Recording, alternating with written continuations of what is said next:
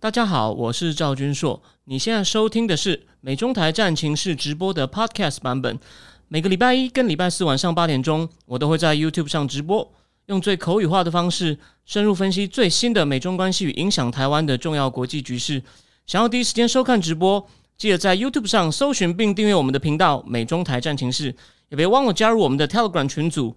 在我们直播与 Podcast 文字区都有连结，可以点进去哦。好，各位美中台战情室的观众朋友，大家好，欢迎收看今天的第一百一十八集哦。我是赵军硕，诶，先跟大家说谢谢。没有想到我后来上上一集讲法国的这个马克龙前五年改革的状况，跟他终于顺利连任后的这个展望呢，我以为这个大家对欧洲没有那么关心，就没想到在我。播完没有贴在我的脸书或者没有贴在粉丝页宣传情况下，目前点阅率还不错。先跟大家说谢谢。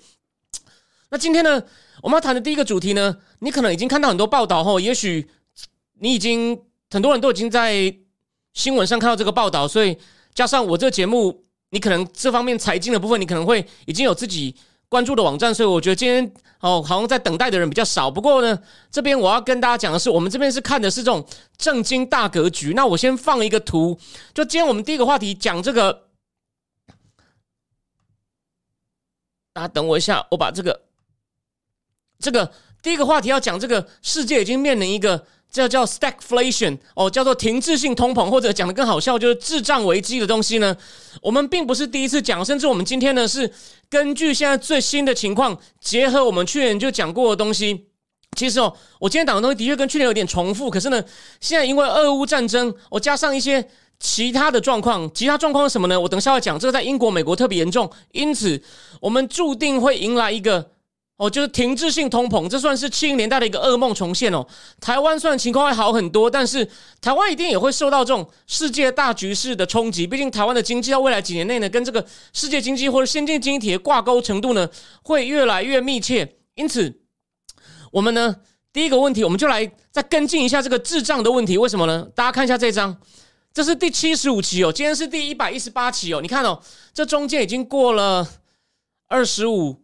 四十三，也就是说，我们一个月有八期嘛，总共在过了五个五个月了。那我去年就提醒大家说，通膨真的只是短暂阵痛吗？哦，我不这么认为。结果呢，现在大家可以看到，现在呢，各大媒体都在讨论，今天晚上英国的央行也要开会，然后预计会连续今年的第四次升息哦。好，那讲完这个话题后呢，我们再讲另外一个。虽然说他目前政府已经宣布暂缓，可是呢，在上礼拜引起很多热烈讨论。这有点像是自从川普当选，引发台派第一波大内战，吵得不可开交，吵得好像变国民党跟民进党在吵这种激烈程度以外，虽然没有到全面性，可是部分台派为了这个要不要港人只要居住满五年，过去五年每年都在台湾超过一百八十三天，而且呢。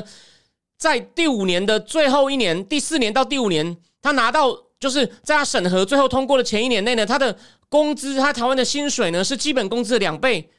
然后在通过一系列的审查之后呢，我们就给他定居。何谓定居？他可以有身份证、有户籍，他可以投票。那这个事呢引起很多争议。那我先在我等他仔细谈以前呢，我会提醒大家说，这次为什么民进党政府他背后想要过这个理由是什么？然后两边大概在吵什么？再来我会提一下我的看法。那这是。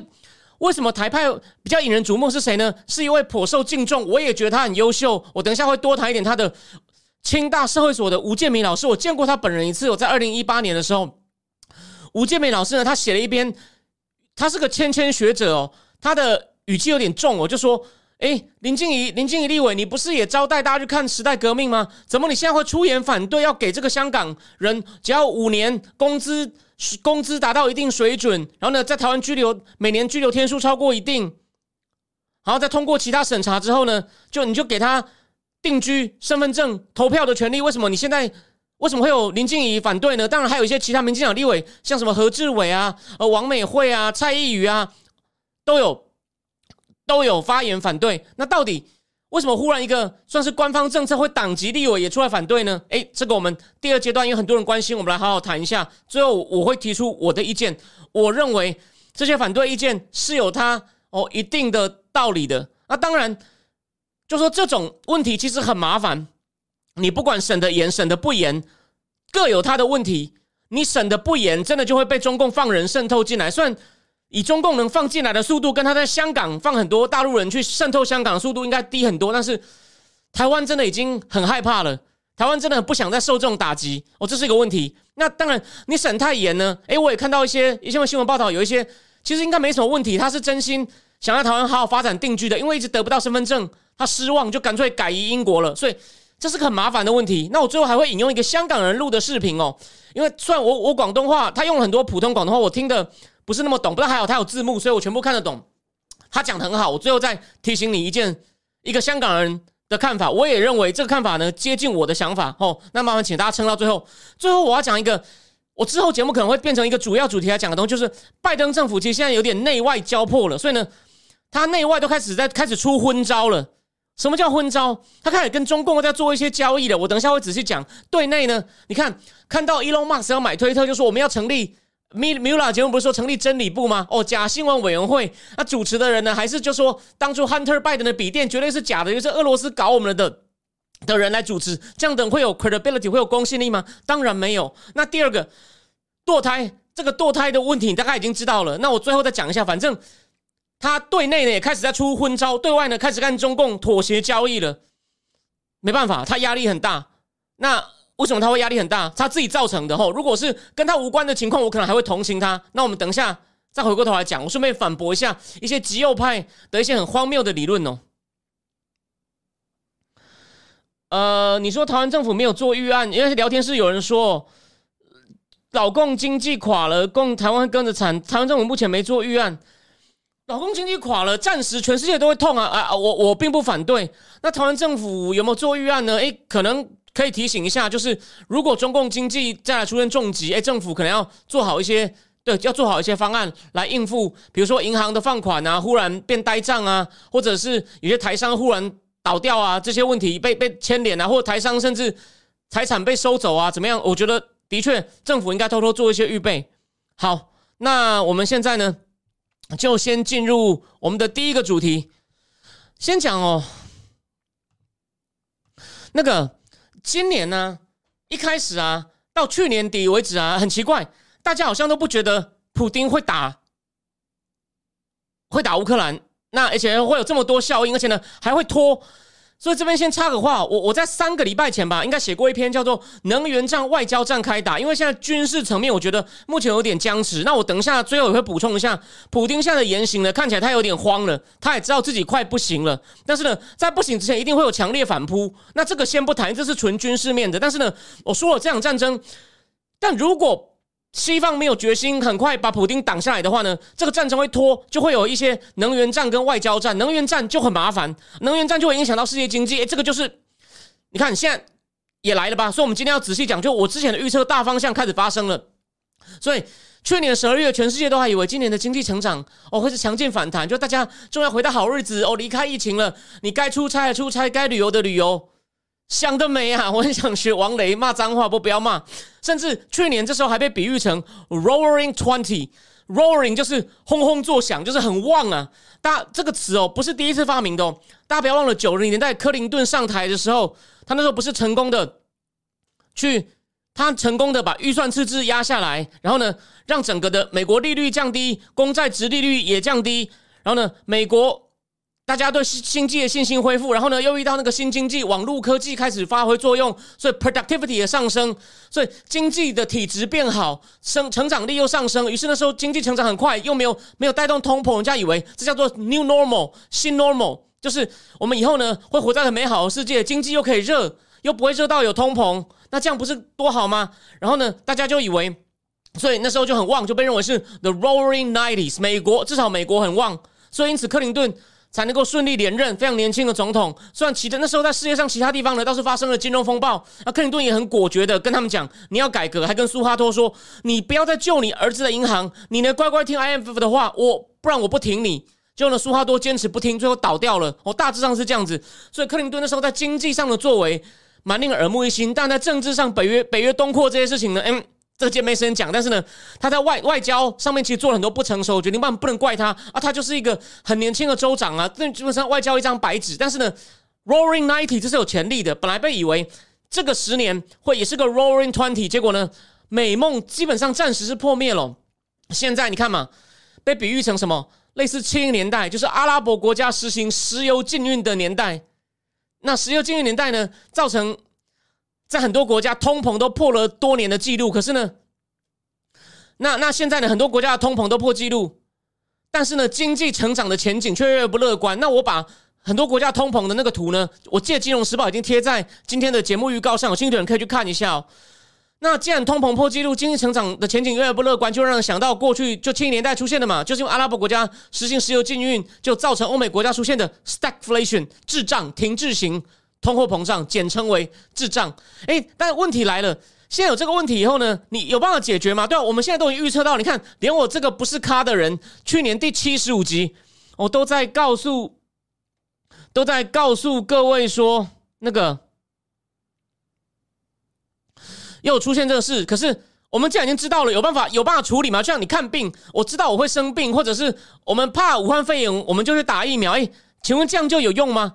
可现在有个问题嘛，最简单的这个这个其实很简单的经济学，你如果怕通膨哦，就一直把利息升息，一直升息呢，你升息的话会提高借贷成本。那公司要还债的利息就变高，或者你要还房贷利息又变高，那你要多一点钱去还钱，你就没有钱消费，你就没有钱投资，因此经济成长被影响。如果你不升息的话呢，怕影响到哦大家投资消费的意愿，你不升息的话呢，通膨越走越高，那通膨越走到最后怎么样？我买不起啦，我买不起啦，那我买不起怎么办？那消费也变低了，所以你看。怎么样都是死，你做为死不做为死，所以呢非常麻烦。用政你要从政策上面面对，你做或不做都有很大的问题，所以非常麻烦。那当然，专家包括国际货币基金，他们认为不会是完全七零年代重演，不会那么惨。为什么呢？他第一，通膨没有当年那么高，没有错，当年的通膨是两位数，目前只是接近两位数，可是。我就就我前面前面我提醒过大家，你现在看的通膨是指市场上的价格，就是我去赛伦买的价格，在美国呢，在欧洲呢，大概都是八七啊，六到八之间呢。可是如果你看生产者 （producer），就是工厂进货，我进原料、进零组件的价格呢，producer 在美国那边已经破十了。那我进料比较贵，我迟早会涨到末端，我会我会往下游涨嘛，所以迟早会往上，会有继续一波一波往下传，因此。话也不要说的太早，虽然通膨没有那么高，这是事实。第二，好，第二，他认为哦，还有现在的央行独立性更高，什么意思？就是央行觉得情况不对，应该就会出手打。哎，真的是这样吗？我先讲完前面智障以后，我们再回过头来讲美国联准会经济学人有开骂，我经济学人怎么骂呢？我最后会简单的跟大家介绍一下。哦，还有什么呢？还有一个问题，就还有一个就是，现在有一些保护弱者，就是最容易受到这种通膨伤害、购买力打折的财政政策。哎，这个法国最多。我上一集就有讲到一些这种法法文叫 p o u v a d a c h a 所以像马克龙也说了嘛，他上任以后呢，好像从七月开始，养老金要跟通货膨胀挂钩。美国好像也有这种制度。然后呢，等下我后面会讲到，就是欧洲呢已经开始对能源燃料做补贴，法国也有。哦，因为我最近关注法国，法国也有，免得大家加油加到不爽，又来一次黄背心，那马克龙就就就就完蛋了。好，那七零年代呢？七零年代呢？那次发生智障，我刚前面讲就石油危机嘛，我这边复习一下，发生以色列的赎罪日战争，以色列一个国家要把阿拉伯国家打落花流水，阿拉伯国家就是就是变小变 s h k y 然后呢就宣布对支持以色列的欧美国家支持石油禁运，哇，石油价格瞬间暴涨。暴涨四倍，暴涨四倍，然后后来呢，造成整个七零年代呢，通货膨胀都要两位数。那今现在的情况是什么呢？本来疫情哦，造成供应链不顺，供应链断掉，因为中国大陆的的封城，造成港口塞哦，货物到不了，或者是全世界甚至航班不够哦，或者运输不够，所以零组件来不及等等问题，或者是工人，我白天的工作就有一阵子，美国上一波大流行的时候，哎，工人很多染疫，就只好。我们的生产线整个慢下来，一样啊，就各种情况，供应链的每个环节都会被疫情影响。然后再加上现在俄乌战争，这个呢是供是就是供给面，疫情跟俄乌战争造成的是供给面受到严重影响。可是另外一方面呢，疫情政府推出很很宽松的政策嘛，美国在疫情从不管是川普拜登家里他们推出的这种纾困政策发的钱呢，已经占了美国 GDP 百分之二十五，史上最大，史无前例，就是。发钱还有扩张性的财政政策哦，政府也也也出钱，也发钱给民众。因此呢，民众对于货品的需求大增啊，供给减少，需求增加。你会画经济学那个剪刀图，你就知道，那只有这个均衡点的均衡，因为供给跟均衡两条线的交点就是就是均衡物价嘛。那你现在一条线撤，然后一条线往上，那这样那这样的话，均衡价格就会往就会再继续往上跑。这是基本，你会画那个简画那个供给需求图的人都知道。所以这个这是很简单的经济学哦。诺贝尔奖得主也不会比你也不会比你高明。好，那再来呢？那现在问题就是。没有想到疫情已经够麻烦了，又爆发战争，让这些问题雪上加霜。为什么？因为俄罗斯、乌克兰是能源、小麦、肥料跟其他原物料，像什么白金啊、铝啊的重要产地。然后呢，最大的苦主是谁？哦，就是欧洲。所以呢，这场战争带来七零年代以来之后呢，最大的所谓的大宗物质商品震撼。所以我就记得我之前反复跟大家讲，现在是冷战，冷战加上石油危机，也，这样不止石油危机，还有其他东西的危机。这这是两个危机相乘，哎，所以。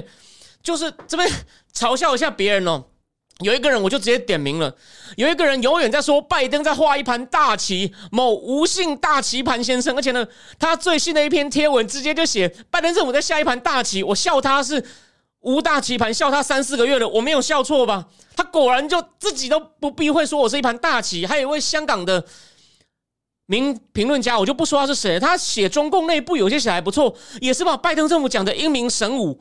你从我现在叙述，我们先不讲战况本身，战况美国是给了乌克兰不少帮助吧，让普京灰头土脸。可是那是美国长期的军事实力啊，你能说是拜是他军人厉害啊？那么你说拜登政治决策，我今天先不讲。可是战争之外的这些负面效应还不严重哦，我现在讲到一半而已哦。因此呢，全球的经济成长呢，开战前被预估是四点一，现在下修到三点三喽。已经下修了快百一个百分点哦，这不少哦。全球的通膨预期呢，一月预估还没开战前预估是四哦，现在预估到六喽。然后 IMF 已经调降了一百四十三个国家的经济成长预测，这一百四十三个国家占全球经济百分之八十六，因此就是全球都不会好了。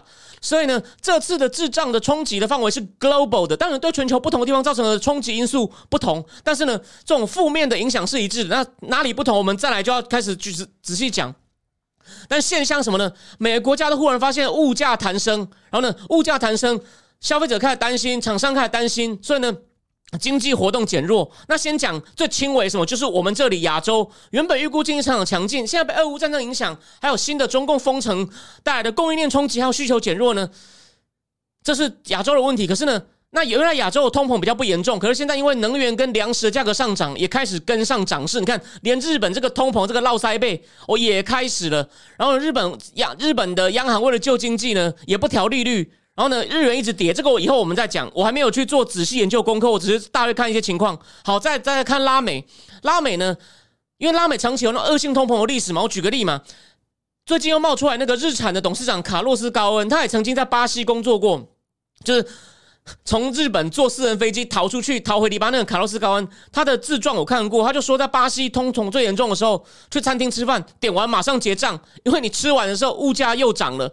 那在拉丁美洲国家呢，它有一个，他们开始出现强烈的这个打压通膨，因为他们对通膨很敏感，通膨是他们长期的噩梦，所以有一个叫 hyperinflation 恶性通膨。大部分都从拉丁美洲国家，还有也有一些非洲国家，但主要是第三世界国家。那所以拉丁美洲呢，目前的经济成成成长前景呢，哦，非常的暗淡。好像现在有些国家，但还有南亚，那个斯里兰卡也在跟 I F 谈救援嘛。斯里兰卡有些问题，巴基斯坦也在谈了。好，那在欧洲呢？好，我们就重点来了。欧洲因为有四成的天然气从俄罗斯来，哦，三月份的这个消费者的能源价格已经涨起来，让公司跟消费者情绪都大受影响。哦，不少专家警告，哎，这个就有趣喽。如果全面性的禁止俄罗斯天然气呢，会引发德国跟欧元区几十年来最严重的经济衰退。哎，你会想说啊，德国不敢了，德国很孬了。哎，agree。可是这难道只有德国一个人可以？就可以决定吗？就说他只要硬撑住，大家骂说你自私啊！我管你，我就是要用天然气用，没这么简单。俄罗斯竟然出于报复动机，已经先挑了两个软柿子哦。波兰跟 Romania 已经没有能源供应，俄罗斯切断它能源供应哦。虽然波兰好像已经找到一些替代能源供应，可波兰已经比较小。德国是欧洲经济火车头，诶，如果普丁普丁没有什么事干不出来哦，如果他更更 difficult 的时候，那个我提醒我提醒大家哦，那个。普丁越围困，像我这礼拜一在思想堂哥上线的文章，我跟大家讲过嘛。我说了，在困境中的独裁者最危险。他为了自保，他很多很狠的事都干得出来，因为他不顾人命啊，他也没有法律制裁他，也除了少数身边亲信以外，没有人治得了他。因此这时候习近平跟普京你都要盯着，他们情况越越处境越艰难，他可能就干出一些越疯狂的事。所以万一是普京切了俄罗斯的天然气呢？他想说你敢修理我呢？你不要以为这边补充我们，我们回到一点俄罗斯的现况哦。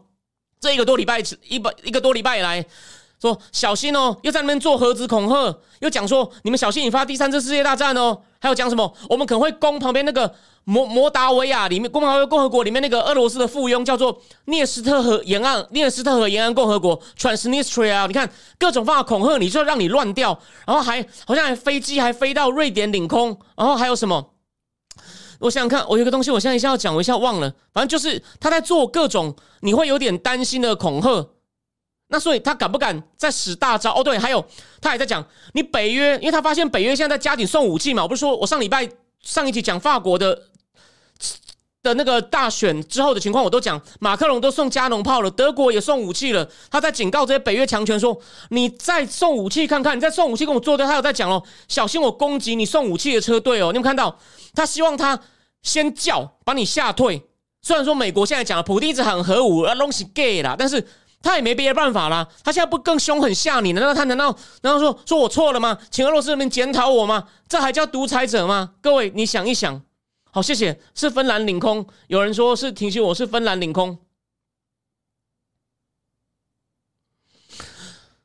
对，现在聊天室有人提到匈牙利，匈牙利在反对欧盟整个要对它的石油要快速对俄罗斯石油的禁运。那想看普丁如果被禁运，他会说对不起，大家给我个机会吗？他可能说好啊，要。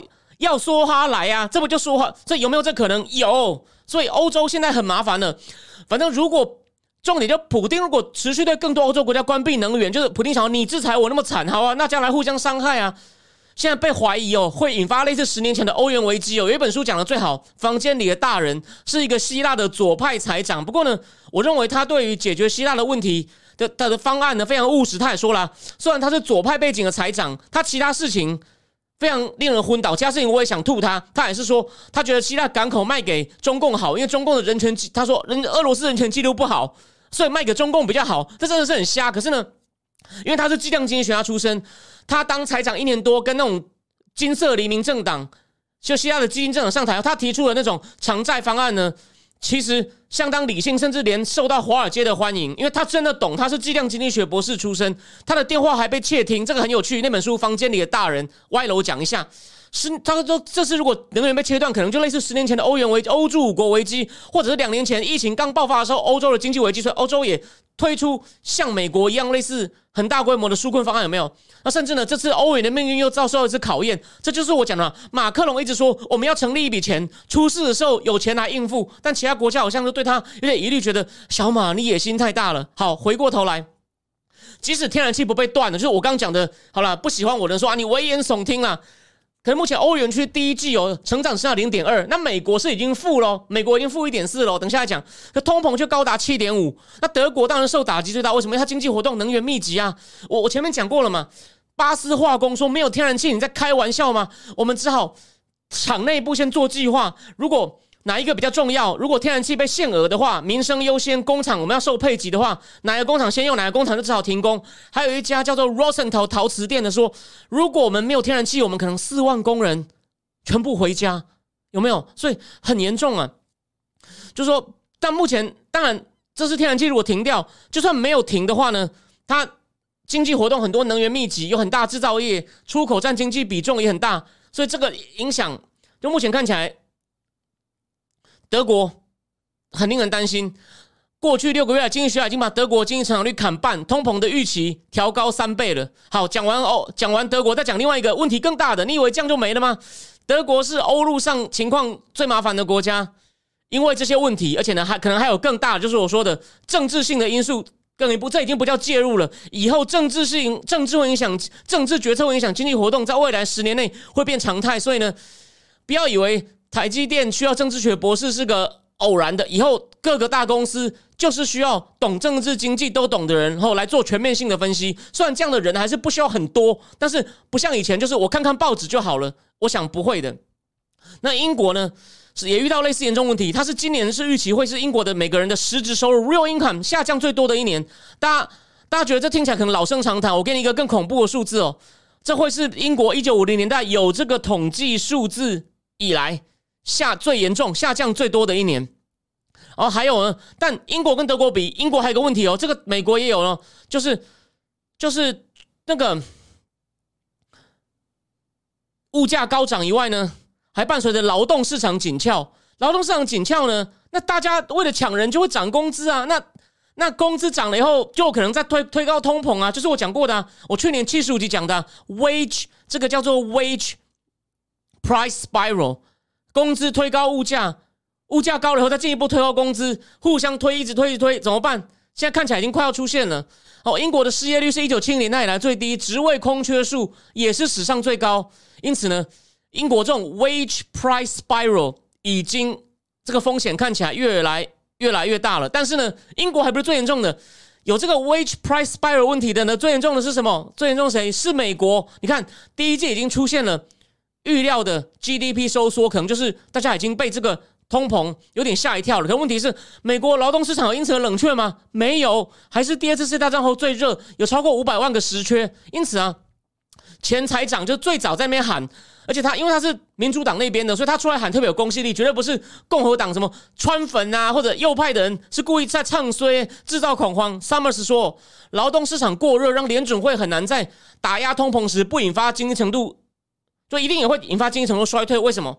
他如果开始打打通膨，拉高拉高利率，让公司让公司还债成本增高，减少投资，然后呢，慢慢把物价呢涨幅也下来的话呢，这过程呢，公司获利没那么好了，然后呢，还债成本增高了，他就不会做那么多投资，哎，可能就不会增那么多人了。那劳动市场呢，也不会有那么也不会过热，就是求过于供了。那这样呢，薪资也就会下来。那这样整个这样通膨是有可能会下来，但是呢，那经济就不会那么好啦。所以你看，你必定要付出代价的。而且呢，而且很奇怪，不知道为什么这个这个我还没有仔细研究。劳动市场紧俏问题，在讲英文的叫基十国家，有十个国家都有，但英国、加拿大、澳洲、美国哦特别严重。那劳动市场的状况呢，会影响到官员如何去处理通膨哦。你看为什么呢？他如果发现劳动市场是有这个问题，他怕通膨一下打太凶，让整个经济硬着 hard landing 硬着陆，他可能就不敢打，就在那边一直观望，说哦我们密切注意，可是又不做什么。那万一通膨失控了怎么办呢？又回到七零年代怎么办呢？所以你看现在怎么做都不对。所以谁跟你讲拜登政府一盘大棋啊？普丁完蛋了啊？好像好像好像童话故事一样哦。普丁普丁归了，普丁现在鸟了，然后一切就没事了。事情可大了嘞！因为什么？你为了要让普丁归，你就只好。继续因经济制裁他，经济制裁他，你的能源哦，能源就是个问题，粮食就是个问题，你的肥料就是个问题，你的大宗物资就是个问题，找替代替代能源的过程哦，也也是个问题。C，好，那所以呢，也就是因为工资上涨，而核心物价涨不停。核心物价其实很奇怪，是扣掉核心的能源跟燃料，这让人预期，就英美的央行呢还会有数次升息。那目前呢，预测的。专家预测啊，有八成的机会，六月呢，它会在昨天不是升息两码嘛，就是百分之升息零点五趴，六月可能会再升零点五趴，达到一点五趴。那英国央行呢，今天晚上开会，预预期也会连续今年第四次升息，市场预期年底会降到百分之二。那我们再看看欧洲央行哦，欧洲央行倒是比较老型仔仔，为什么？因为情况不同，所以真的情况不同。方法就不一样。看欧洲央行已经超过十年没有把基准利率从负零点五往上调。你看到欧洲的基准利率是负的，诶，虽然欧欧洲通膨跟英美一样严重，可是呢，欧洲那位白发的看起来非常刚强的总裁 Christian Lagarde 说，欧洲跟英英美面对的是不同的通膨怪兽。在美国是紧俏的劳动市场在推升物价，在欧洲是能源价格。Lagarde Christian Lagarde 就说，我今天加息，能源价格也不会往下走，没有错啊，是因为。这场战争引发的啊，可是呢，市场也觉得它可能会撑不住，预期它会大概加息大概零点八，就是把基本利率加回偏正的。那这个最后要问一个问题哦，这个停滞性通通膨呢，滞胀呢，到底会延续多久呢？七零年代哦，物价维持两位数，持续了十年呢。那持续高涨的物价呢，也也会造成先进国家的这个经济体的失业率都推高。我们这边呢，来让大家看一个图哦。你看，你看到没有？七零年代，七零年代的 inflation，你看到没有？两位数有没有？两位数，虽然有想了办法掉下来一点，整个七到八零代还这么高，是到那个福克尔那个前联储会主裁福克尔用很强的手段打，才慢慢的打到单位数以下。然后到九零年代，中共还有其他新兴国家，一开始可能是东南亚的东南亚的那种新的四小龙，然后加上两千年以后中共，你有没有看到长期性的？所以我之前我之前哦。我之前不是有讲过，有一本书叫《Geopolitical Alpha》，是二零二零年有一个政治系博士，后来到金融市场去做地缘政治风险分析师。他也说，他说经济系的人才不管这些大的政治经济体系的深层的变动。你如果跟你如果开始讲过去的低通膨时代是因为全球化哦，劳动分工、产业外移，他说你讲到这个经济学家就他就不停止，They don't let they start listening to you。但我们你看这个图有没有一直往下？你看现在呢？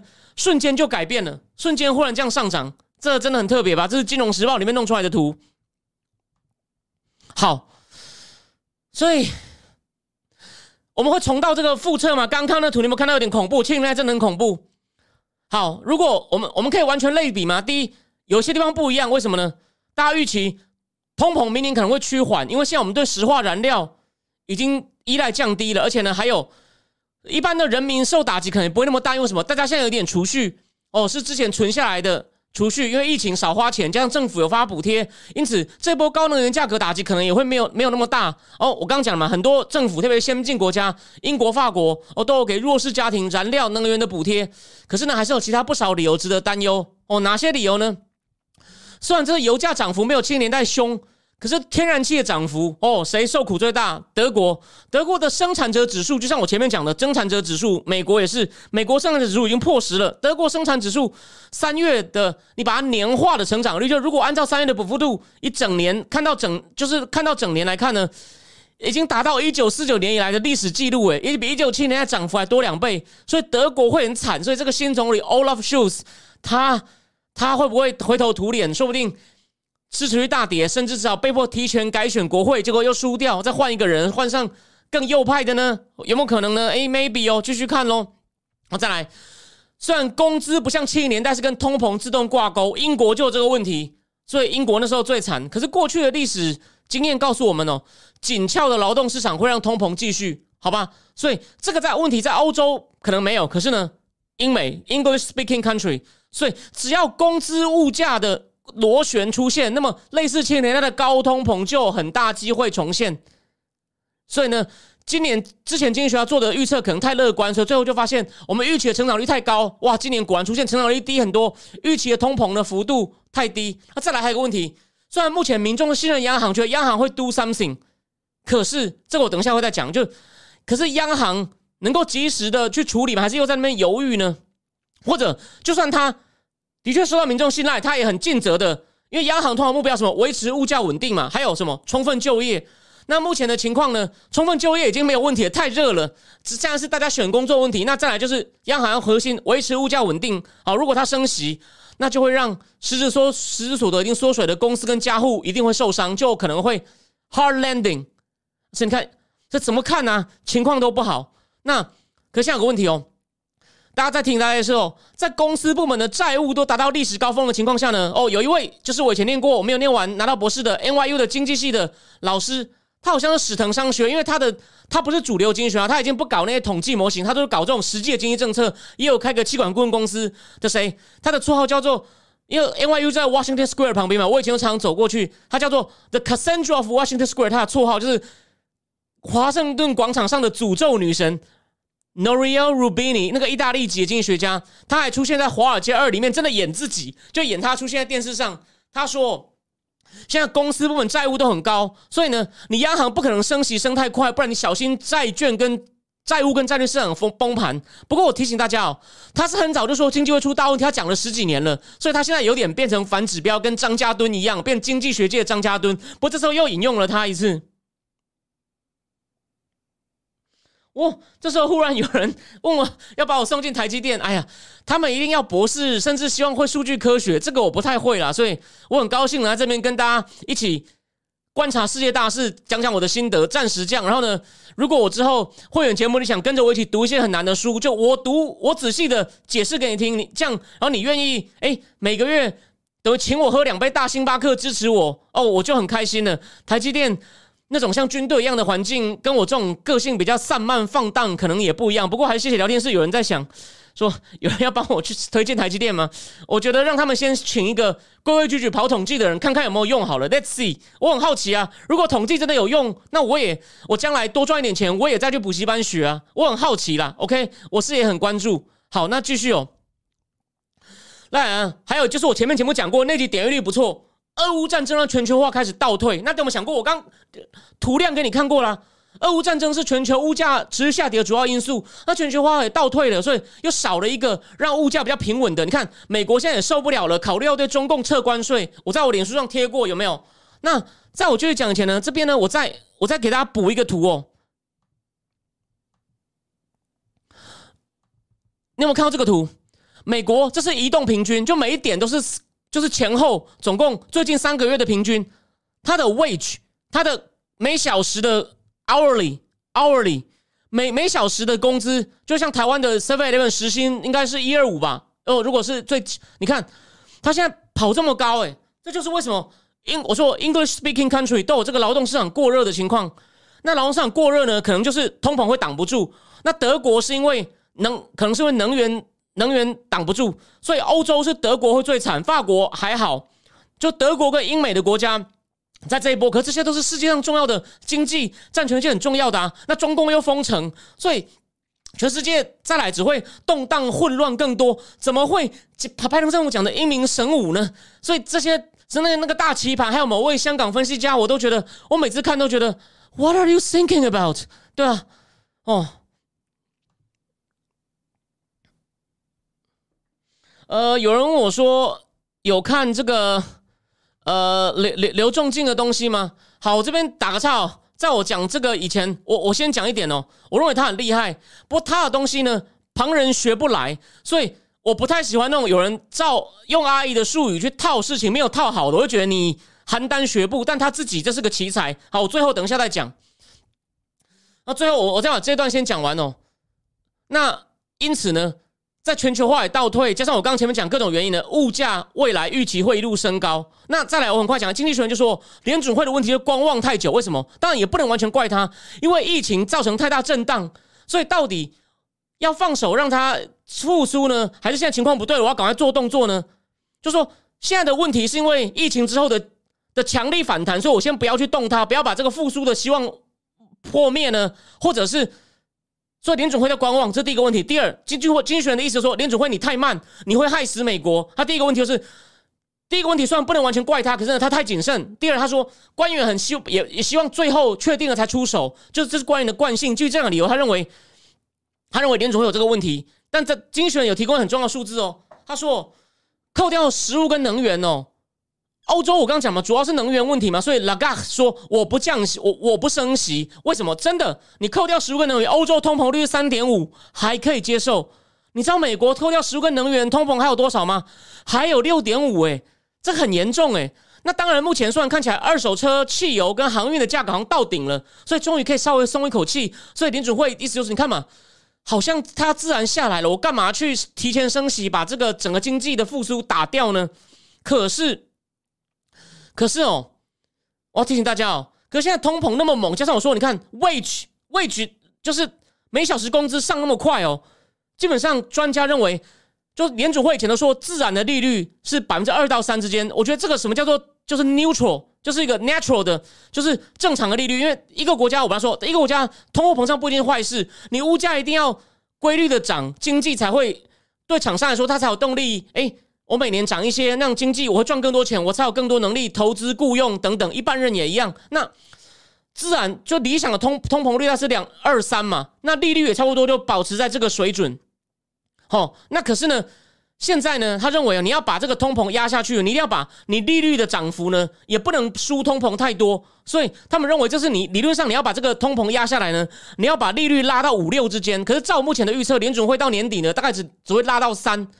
那经济学人意思就是说，你现在你现在不但做的慢，你你就算做的幅度可能也不够。危险呐！你到时候万一全部控制不了呢？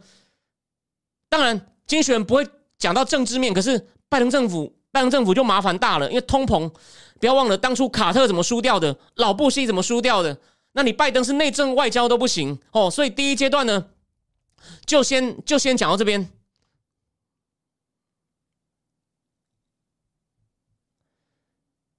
哦，有人说香港电影十年各方面都实现了啊，对啊，真的令人难过哦。有人问我说是不是肖若元？没有，我讲的是一个定期在写专栏，他文字其实蛮好的。哦，肖若元是有名的神灯，就是 他的绰号叫，因为他广东话叫修山嘛，然后香港人也也想一个歪的绰号叫加烧山，因为他在一七一八做了十几个预测，全都是反指标，很夸张。肖若元现在对，所以不是肖若元，但他已经恶名昭彰了。我讲的是一个现在定期有在写文章，好了，给你一个线索：台湾上报会转载，他的文字写的还不错，然后某些细节写的还不错，但是大大 picture 呢，就是你会觉得干拜登政府英明神武啊。但 你光看这个副作用，就还能算主战场哦。拜登这美国的军事能力够强，是让普丁。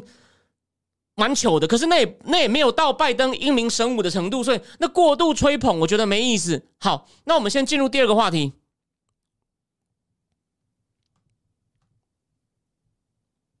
对不起，错了，等我一下。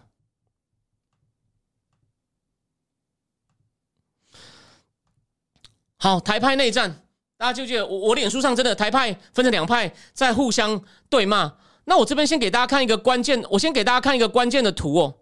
大家等我一下，因为哦，这个图其实解释了，就是你从这个图去思考就好。呃，有不过这边有一个人 Shelly 这样说，怕这种升息速度，如果再出现金融危机，降息的空间就不大。哎，很有道理，谢谢你提醒。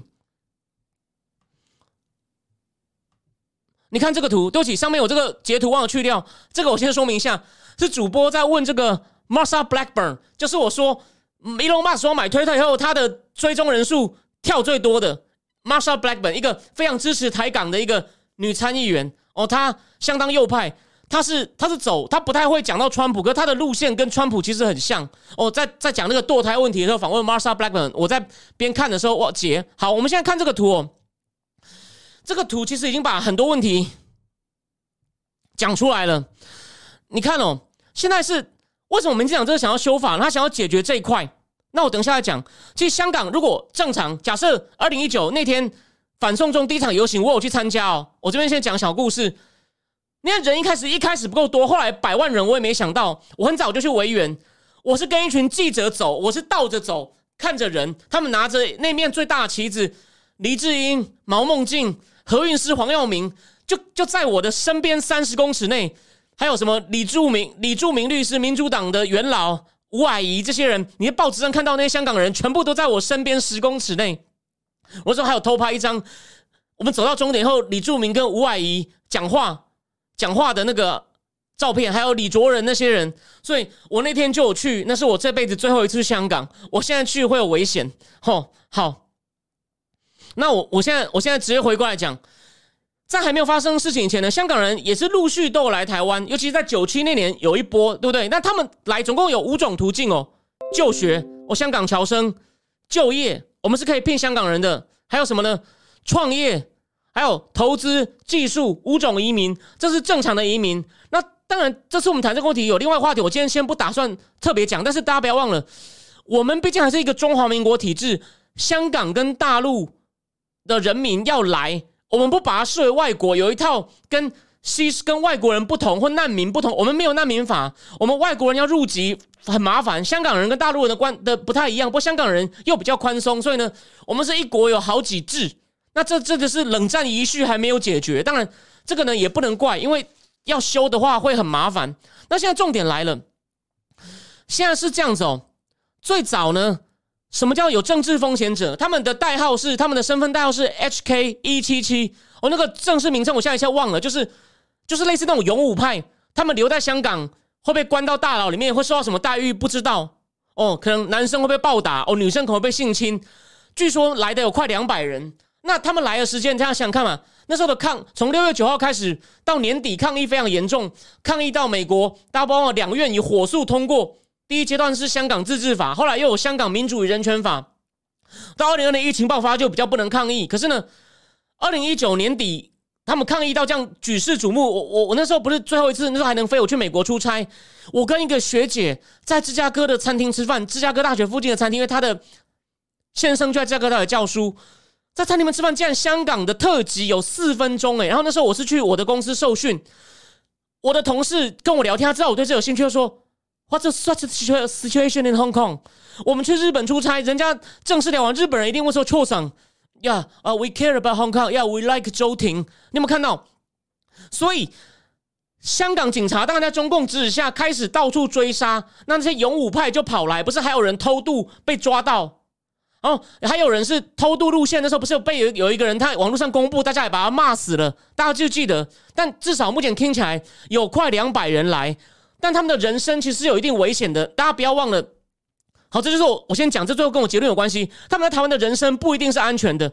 这边补充两件事，大家不要忘了，林荣基的铜铜锣湾书店开幕前，林荣基被泼漆，香港人成立那家餐厅保护伞，半夜不明火灾有没有？然后黄之锋来台湾的时候被打，所以然后呢，郭文贵以前也讲过，他讲的很有，他说你去你在东，你以为你如果。如果你要逃离中共暴政，你躲去东南亚，你傻瓜，怎么会安全？大家不要忘了林隆基铜锣湾事件，其中的股东桂明海在泰国被带走，然后好像之前不是有个影片吗？有人好像是腾讯的高管，因为一些纠纷躲到柬埔寨，也是被带走。中共那边只要打个电话跟当地的政客讲，我们要抓人，他们绝对不会挡。郭文贵就说：“你这个完全对，你不管你喜不喜欢郭文贵，他说你去东南亚你是傻瓜，然后你在台湾。”你某种程度上是安全，就是台湾不会发生绑架。可是呢，你日常生活你比较有名的，会不会有人忽然攻搞搞你一下呢？不知道，就是你还是会有点风险。虽然你人大概是安全的，所以郭文贵说你某种程度是安全的，这是非常精辟的评论哦。对，谢谢。就是庄胜雄瓜吉是对那那件事情，庄胜雄把香港人那个偷渡路线弄出来，但是那些人大概是二零，我我你你想想看嘛。跟你如果是拿 H K H H K 一七七来的人，期限是两年，两年内呢，你可以台湾庇护你，你可以在这边也可以工作，好像也不需要那种找多少工作，也没有那个工资的限制，你都可以找。所以有些公司开始不相信，但只有两年再来呢，你要么就要进入那个，你看你可能要进入九年的等待程序。如果你要有身份，你听我说，他要进他，你可能要先去上学。你上完学呢，然后再找工作，上学四年，找工作五年，五年，然后你要总共等九年才有办法拿到身份。那这中间呢，你哪里也去不了，你没有办法出国，因为什么？你可能香港护照已经过期。这这这勇武派，你要他回去，你你叫他送，你叫他送死吗？这两年快到，或者另外方法，如果他不想在台湾，台湾会帮你问有没有第三国要收容。所以这次是为了要解决这些。这些人就是勇武派，这些这这据说是快两百勇武派。可是呢，有人一开始本来说就专案嘛，一次性的给他身份嘛，因为这些人的确对抗中共有功，冒出生命危险。这些人没有被渗透、亲共的疑虑。问题是，他说你一公布会有泄露各自的疑虑，让他们跟大家混在一起，自然的用五年时间拿到台湾身份，可不可以？就是民党政府想推这个，哎，可是问题来了，问题是这样。对不起，我再把这个图秀一下。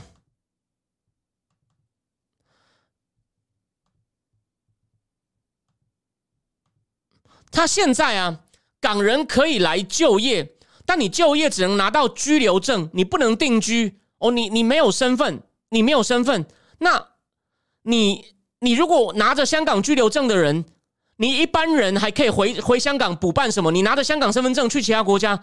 这一百九十九个已经算是被中共迫害的勇武派，没办法。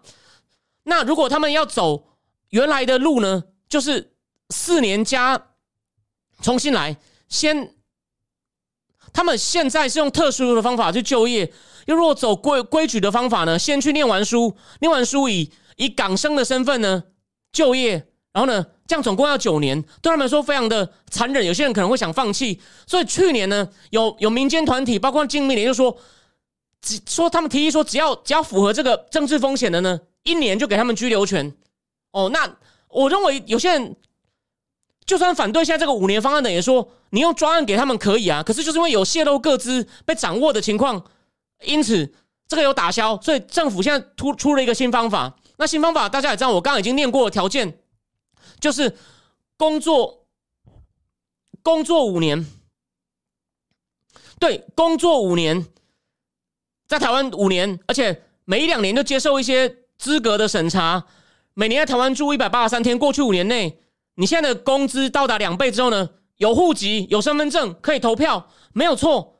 但现在问题又来了，他是希望能够帮这快两百个勇武派解套，就给你们一个重新在台湾好好专心住五年。然后呢，你以后就变中华民国国民，你呢就可以正常的人生。你要出国也行，你要出国留学也行，你也可以自由出入了，不用被关在台湾。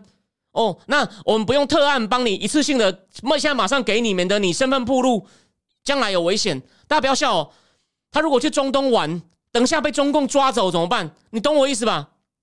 中共现在会遣返在中东的维吾尔人呢，那摩洛哥啊、沙特阿拉伯都会配合哎，嗯。那现在，现在问题，现在问，现在问题来了。现在就是台派在吵什么呢？台派在吵就是你这个门槛不够高。那中共如果也弄弄很多有问题的人来，每年就给你做白领专才，他工作五年以后，只有两个问题。这是第一个，中共刻意派人来。还有第二个问题，有些台派说，很多港人呢，虽然他讨厌中共，可是呢，你给他投票权，你这么轻易拿到投票权呢？他们其实他们会投给蓝营诶。他们不喜欢民进党哎，也反对台独哎。虽然他反共，就有像黎智英，他意思说，现在有两个问题，他们反对的是：第一，中共派人来渗透怎么办？第二，像黎智英那种又去跟蓝营走到一起，那你民进党不是砸自己脚吗？哎，我认为有道理。中共当初怎么渗透香港？他们每天不是有一百五十个人单程证吗？可以去香港，一百五十个人，一年多少个人？大概四万多人，二十年来八十万人，香港人口才七百多万，一下子植入植入。在香港，这些人就是蓝丝嘛，反抗议中共是黄丝，支持中共的偏蓝丝，所以有分蓝店跟黄店嘛。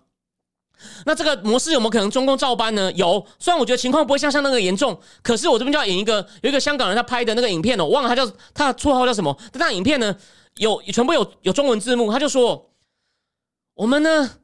台湾人其实帮我们很多，但现在这个无法案呢，你实在不能怪台湾啊！台湾政府想救你，可他不能救你，因为他有点自身难保，他必须要防得很严，不然被中共搞一下，他可能自己自己都出问题，他怎么可能为了救你影响到自己呢？他那十分钟影片重点就是这，他说我们香港人千万不要抱怨台湾政府不救你，只想吃人血馒头。你台湾的处境他怎么救你？我认为这个观点有一定的有一定的道理，有一定的道理。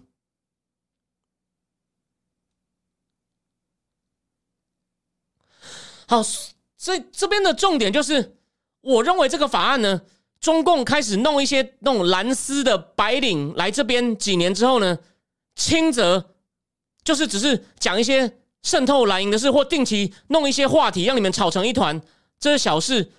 那重则他真的是执行一些任务，哦，这是第一个问题。第二是有一些虽然他反共，可久了以后他还是去投国民党，那真的民进党就是。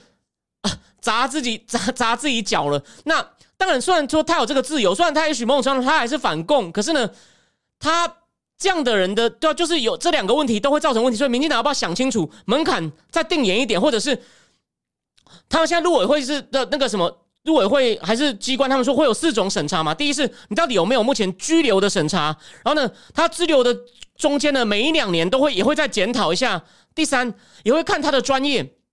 他的专业就是符不符合？如果他的专业，我们需不需要这么这种专长的人留在台湾？第四是国安审查，就是到底我们在背后搞事。他说我这四重关卡应该可以。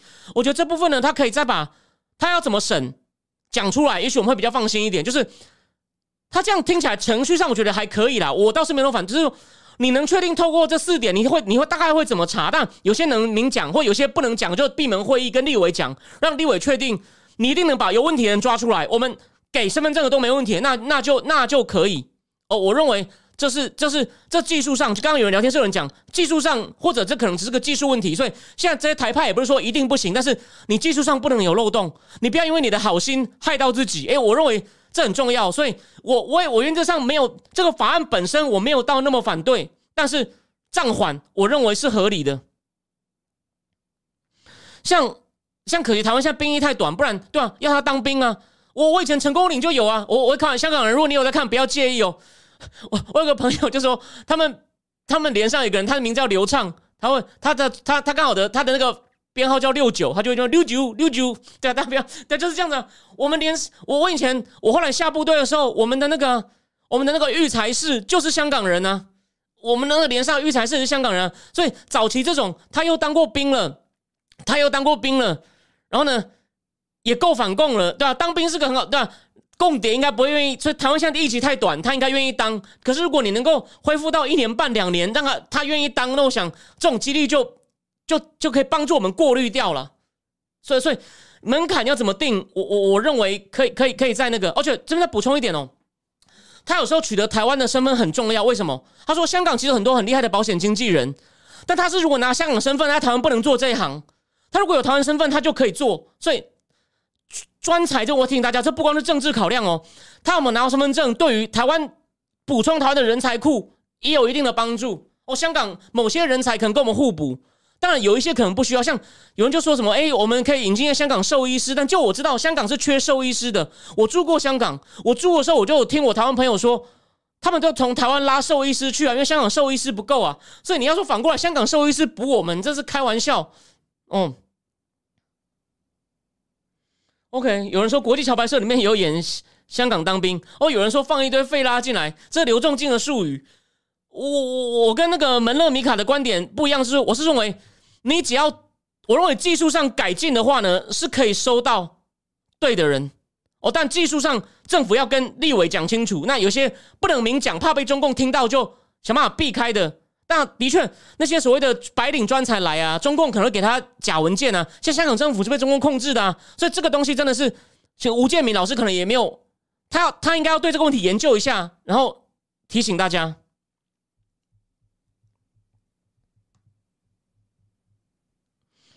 然后门勒米卡说，不分男女都要当兵，参加香港建国军。呃，这个我是觉得当兵可以当做一个优先优先给公民权，这很正常啊。啊，法国佣兵不就是吗？当六年，退伍以后有退伍金，然后呢给法国国籍。美美国好像也是啊，外外籍人愿意当兵的，你愿意为我作战付出生命的人，退伍优先优先让你变公民呢。呃，有人问我说，陈伯维现在离开基金，基金现在可以相信吗？我倒觉得激进的政治立场，我不怀疑啦。我觉得 Thank you 跟他，哎，我提醒那个 Cat Catherine，就是其实他们有一些是利益的问题。虽然讲利益好像很俗气或比较低级，他自己的那个表是堂哥吧？陈建良也要选呐，激进同区也有人呐。然后加上陈柏伟比较大气，就激进，毕竟激进要成长，他路线上绝对没有像实力这样去攻击民进党。可是呢，激进。在政治策略上也也希望跟民进党保持距离。陈柏伟就想说，我每次民进党帮我这么多忙，我要去帮民进党站台啊！就是他自己表哥要选，还有要不要帮民进党站台，这两点闹翻了。所以，我你放心，激进的理念我认为没问题，但激进的政治策略，我认为有讨论的空间。哦，我这样讲是比较中性，就是两激进要这方面要，但也不能说叫他检讨他。你不要忘了。他第一次选的时候，本来有人上，因为妇女保障名额又输掉。然后你看，他说市议员本来上一席，好像是陈信宇吧，好像是。然后这是第一个。然后后来 Thank you，好不容易有一席立委变全国性政党，又没有。所以他这次他这次就很积极，终于有几个人有比较全国性知名度，像李宇珍啊，还有那个张，他的绰号叫张小博，本名叫张博洋。他希望这些人至少能够上一两席吧。那他不能再黄了，再黄了的话，这党可能就没有了。所以。他有他的压力，所以这个是很难解。但我觉得你不要把 Thank you 的事情看成是核心理念的证明，这是我的看法，供你参考。那我认为他那个台独立场都没有变呢。OK，老皮蛋有有补充，大家可以看，他说陈柏伟并没有离开基金，只是辞党职休息，他还要帮基金参选人助选。OK，Good。OK，门勒米卡说乌克兰是给来打仗的人护照，原来如此。哦，陈子宇啊看这个陈子宇不错啊，我有在看他，我有在，我有在看他脸书啊。因此，我把这边做一个总结，就是我认为政府这次先收回去哦，重新记忆，就从长记忆比较好，因为真的有些隐忧，你不能够太快给人家公民权，给人家护照。那当然，我们还是应该要想一个方法，除了一次性专案给那两百个勇武派之外，给他们一个方法，不要太久。然后在合理的勇武派的，我认为他们已经算通过考核了，只是你要跟他们用一般人走的程序，那个程序也不要太苛。我讲，我在听大家，也有些没有问题的香港人，这过程中得不到审核，失望的走掉。哦，那难免一定会有错，只是不要太多。就你法律太严，会我们也流失一些本来有些台湾发展的人才啊。哦，当然就是说这个事是怎么做都不对，就跟前面通膨，你怎么对抗目前的恶性通膨其实是一样的，一定有一些 trade off。所以。但政府现在先停一下，不要那么快就那么过，我认为是对的哦，这就是我的立场。但大方向就让香港人快一点哦，快一点拿到，甚至给他参政权，我认为大方向还是可以的，只是配套跟技术上要做好哦，这算是一个比较中性的结论。然后 Zero 则说，民众党应该跟蒋渭水道歉，嘿，蓝白合作就并吞台湾，有 OK 有有意思，好。那个好，那最后最后我们我先讲一个大东西哦，先不要讲太细。内政外内外交迫开始出昏招。我上一集不是讲过吗？裴洛西不来，结果呢，布林肯要发表中国政策演讲前又确诊。我想骂脏话。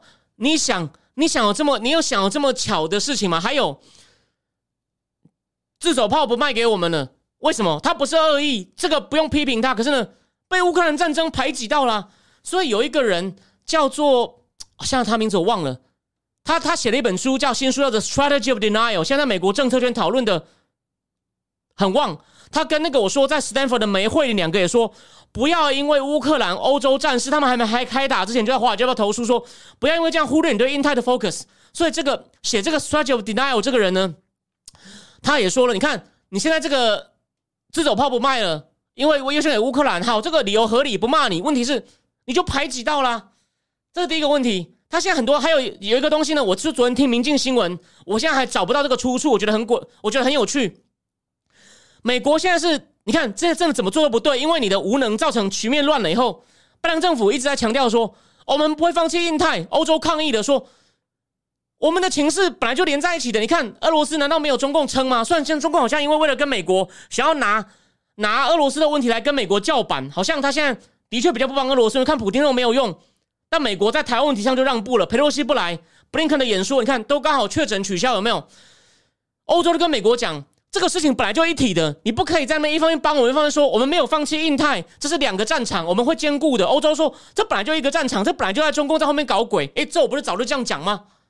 所以拜登政府现在很麻烦，现在拜登只好为了配合欧洲盟邦，就说对对对，这是一个战场，你放心，我们这本来就是我们要一起解决的。所以呢，他在语气上是有比较强硬，跟中共说不要轻举妄动。那中共怎么办？中共就反过来勒索他嘛。你要帮俄罗斯可以啊，你要拿什么跟我换呢？所以你看，佩洛西不来了，布林肯不来了，然后呢，自走炮，我觉得不是中共搞鬼，纯粹是会调不出来。甚至发现，如果中共发现可以跟美国这样瞧，或者是只要让美国那边越忙，就越来越忽略这边。请问各位，你是习近平，你怎么做？游走两边，美国不听话的时候就扶一下俄罗斯。就赶快假装要扶俄罗斯，让美国紧张，说你敢，你敢。中国说好，那谈啊？这是谈我要什么，我要什么，你要怎么样？你要怎么样？有没有看到？那你以为拜登政府只有外交问题吗？内政我刚刚讲过了，你开始搞堕胎，开始炒堕胎议题了。虽然对堕胎本身我比较自由派，我讲过很多次了。我我跟马克龙比较像，经济上很右，社会上我其实比较偏左。我对同性恋议题。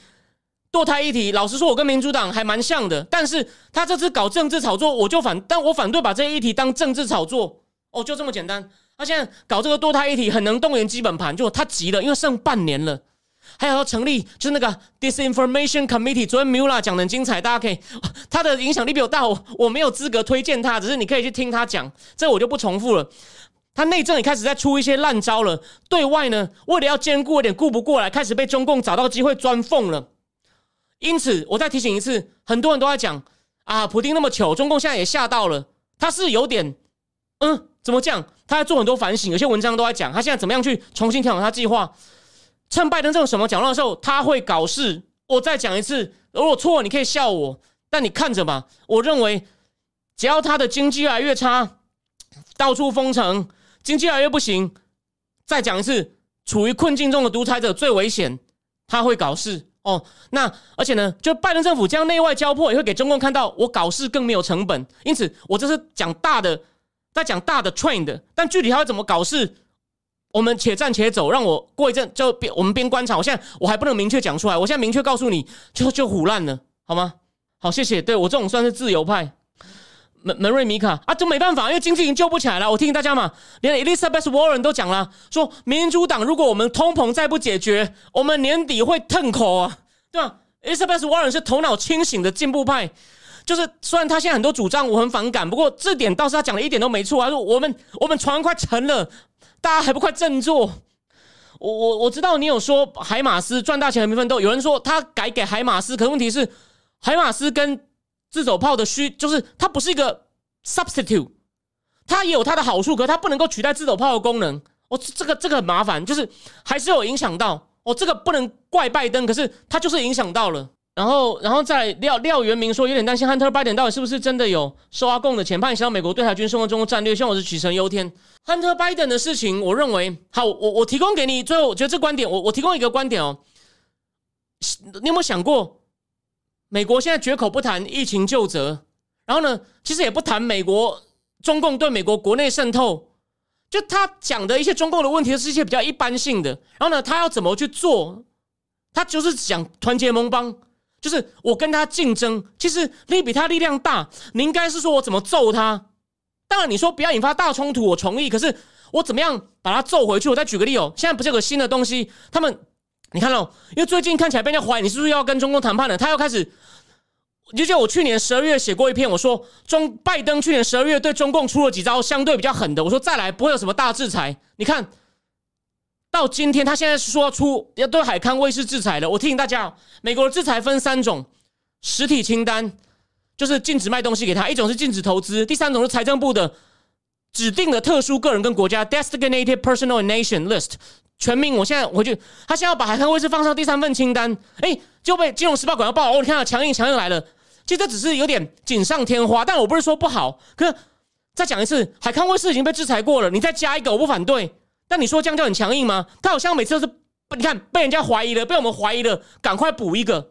就他他知道民意是有是蛮反共的，他就是不要被认为我亲共。可是呢，就像以前有人提醒我，然后你问我，然后我说你要不要谈一下长江储存打进苹果供应链了？你看他怎么大的大的从来都不出大招呢？所以你有没有想过，他有可能是的确，韩特拜登是个把柄，他有跟中共讲，我不可能全面让，我全面让啊，你也不用跟我合作，我马上会被。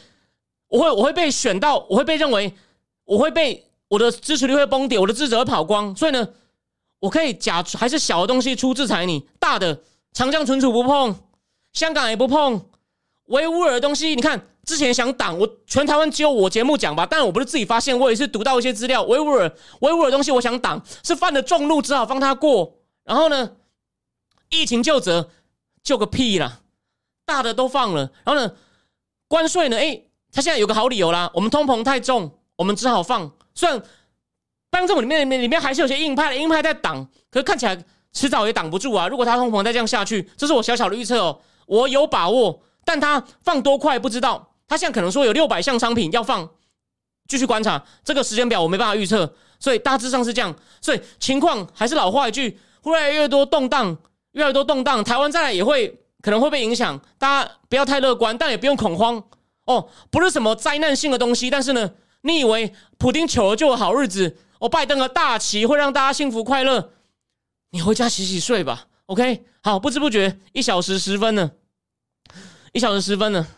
呃，张泽凯说，美国多拉些大头访台，当面对中国筹码啊，裴多西够大，你就说了啊。你如果能补补，你如果补偿再让他来，我可以跟拜登道歉，没问题。目前看起来当不知道了，没这回事了。虽然。吴大棋盘是说他美国其中选举前会来，我不太相信，我不太相信，而且那样就太故意了，这就有点像川普政府选前要派不卸任前要派联合国代表来，那个真的是有一点超过，所以他那么川普政府收我也赞成，虽然他来也是好事，那中共会跳脚，但那真的有点玩太大，你你选前这样来啊，人家就觉得你也不是真心支持台湾啊，你只是为了你自己，这就像类似。川普选前不是郭文贵说他们也在游说吗？说叫川普来台湾呢？日本的报纸不是有出来吗？提醒大家，你选前这样子，其实会反而有点失去正当性。他认为你不是真心的，你就像像人家说蔡英文只是拿香港人当人血馒头，有没有？那个大家就记得总统府前蔡英文胜选那天有多少光复香港时代革命的旗帜？所以那时候是台港水乳交融没有错啊，但那是他自己跑来的，所以你你不能说蔡英文沾他光，又没有人叫他来。可是你自己派政治人物来，你故意人家选前来，那其实有点真的是有点干涉内政的，就是你没有到干涉内政了，就是你你根本就是太，你真的是为了你自己选举，好像不是为了关心这个国家，会有这个问题。所以我认为那样反而说服力是杀伤的。不管我不是只为了偏偏民主党哦，对共和党也一样，我我也是一样的观点，不管哪一党都是这样。那么，N N，我提醒你，那个他们说川普选前，他们有建议川普选前也来台湾，所以日本日本日本报纸就我我在日本的朋友看到他吓一跳，赶快拍给我看，说 C C C，那是川就说选举到白热化的时候派让川普来台湾，真的那时候有这个风声。那卸任前是联合国大使，OK，呃，王 B B 说。中期大选赶快来，这个董明年也挡不住了吧？是有这个迹象，所以民主党还这么急啊？OK，所以我最后讲完了，拜登政府开始昏招哦，开始脚步不稳了，这对全世界又是一个危险的讯号哦。虽然说在俄罗斯那边算是挡住了哦，这个方面拜登这么有苦劳了，可以给他一点肯定了，但大局上他还是让世界越来越危险，经济越来越混乱哦，这实在是。灾难啊，灾难啊，就是这样。虽然虽然这个灾难主要的承受者不是台湾，但是呢，区域情势哦，绝对再来还是会有动荡波折哦。今天七十分钟先讲到这样，下礼拜一呢，我可能会预告，我第一个话题可能会讲那个平安保险竟然要叫汇丰分拆，我觉得这个问题话题很有趣，我们来看一下这个话题。那另外一个呢，就看这四天哦有出什么大事，有出什么大事。然后最后哦，对，Danny John 换说，他觉得民主党这时候不想处理跟中国关的事情，Agree，我们意见完全一样。OK。那今天就讲到这边一小时十分了哈，好，我们下礼拜一再见，晚安。